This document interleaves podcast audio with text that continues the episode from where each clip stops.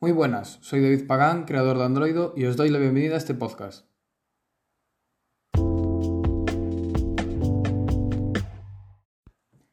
Bueno, hoy es miércoles 15 de abril, hoy por aquí el día está bastante soleado y tiene pinta de que se nos avecina un día de bastante calor. Bueno, hoy hablaremos de cómo veo Android en este momento y repasaremos un poquito la, la historia de Android con respecto a su máximo rival que es iOS. Las primeras versiones de Android hasta la versión 2.0 fueron los comienzos, eh, los cuales comenzaron con poquitas novedades. Eh, hubo alguna característica como, como, el teclado QWERTY que se recuerda de, bueno, muchísimo se recuerda eso a las Blackberries, las míticas Blackberries. En la 2.0 se produjo sobre todo un, un gran rediseño, donde una de las características a destacar fue la renovación de la pantalla de bloqueo, no sé si alguno por aquí que me esté escuchando se acuerda de las pantallas que ponía desliza para desbloquear y todo esto. De aquellas, me acuerdo los, los primeros dispositivos. Y bueno, a partir de la 2.3, eh, Android cambió mucho a, a, nivel estético y empezaba, se decía de que en esos momentos de que podía empezarle a competir a, a iOS. A iOS. Eh, y se produjo también Claro, la, la, primera, la primera aparición de un, de un dispositivo con, con, NFC gracias a la colaboración que hubo entre, entre Samsung y Google. En la 3.0, pues exclusivamente se hizo para, para, para, tablets.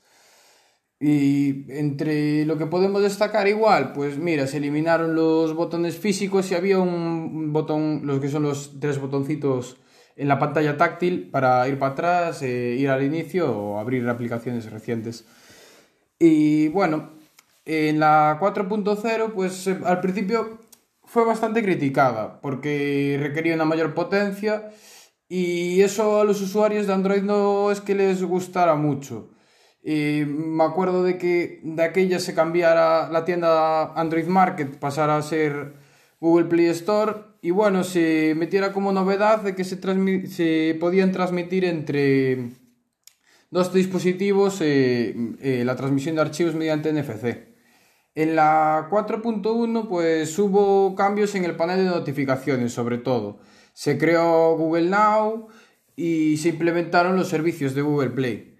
En la 4.4 pues se consiguió de que Android consumiese menos memoria y apareció OK Google de que tú decías OK Google a, tu dispositivo y lo que hacía de aquellas era que te abría la, la, la búsqueda en, en, Google.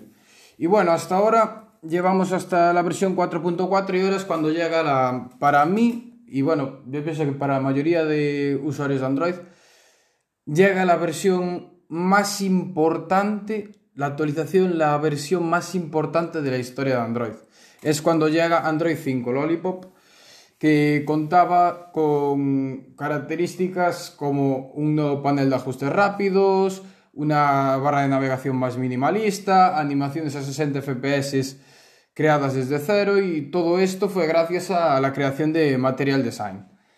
Eh, pasamos a la 6.0 y hay mejoras en la gestión de permisos, aparecen las actualizaciones de seguridad mensuales que aún siguen en la actualidad, y la compatibilidad con, con lectores de huellas dactilares.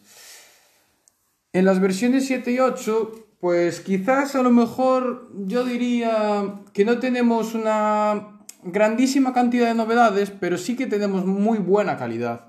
Pues donde, por ejemplo, yo voy a resaltar tres, sí, tres o cuatro, puedo, sí, puedo resaltar tres o cuatro, donde hay las características como el Picture in Picture, eh, la IA, las actualizaciones vía OTA y luego los proyectos como Treble, donde Treble podemos hablar en cualquier otro podcast, un día extendernos muchísimo sobre, sobre, sobre el proyecto Treble. En la versión 9, pues tenemos como principal novedad la navegación por gestos, que es yo desde que lo usé, o sea, no uso botones por ningún lado. Yo personalmente me parece algo súper, súper, súper cómodo. Y también tenemos mejoras en el rendimiento gracias a ART y de ahorro de energía a través de, a través de 12. Y en la 10 yo destacaría, a ver, hay novedades, pero ahora como estoy haciendo un resumen así rapidillo y quiero que este podcast no sea muy, mm, muy pesado, quiero que sea rápido, dinámico, pues yo en la 10 destacaría como principal el modo oscuro. Y bueno, finalmente ahora en la 11 que están en las betas y acabaron las developer previews, eh, eso mejor lo dejamos para otro podcast donde podemos sacar bastante chicha de, de, de Android 11. Y bueno, ahora bien, mi conclusión para mí es la siguiente. Android tuvo unos comienzos muy difíciles, donde iOS fue claramente superior.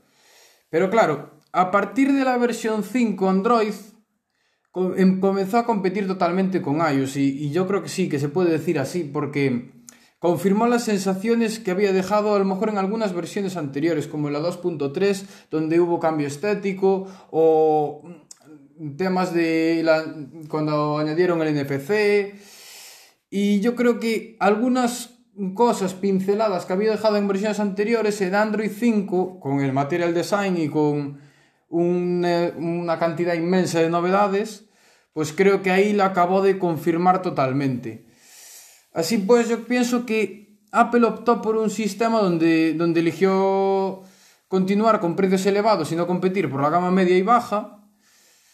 Y desde mi punto de vista, para mí eso fue un error, porque mm, si alguien quiere tener iOS o quiere probar el sistema operativo iOS y no se puede permitir comprar un iPhone, nunca podrá probar el, el sistema operativo. O sea, no puedes decir, pues mira, si no me imagínate, no me permito, no tengo un poder adquisitivo alto, porque es lo que te hace falta pues, más o menos para comprarte un, un iPhone por, por el elevado precio que tiene y no te dan la opción así pues por probar lo que es el sistema operativo. Y yo pienso que Android, sin embargo, Google trabajó mucho en conseguir un Android más intuitivo, optimizado y, a cualquier precio.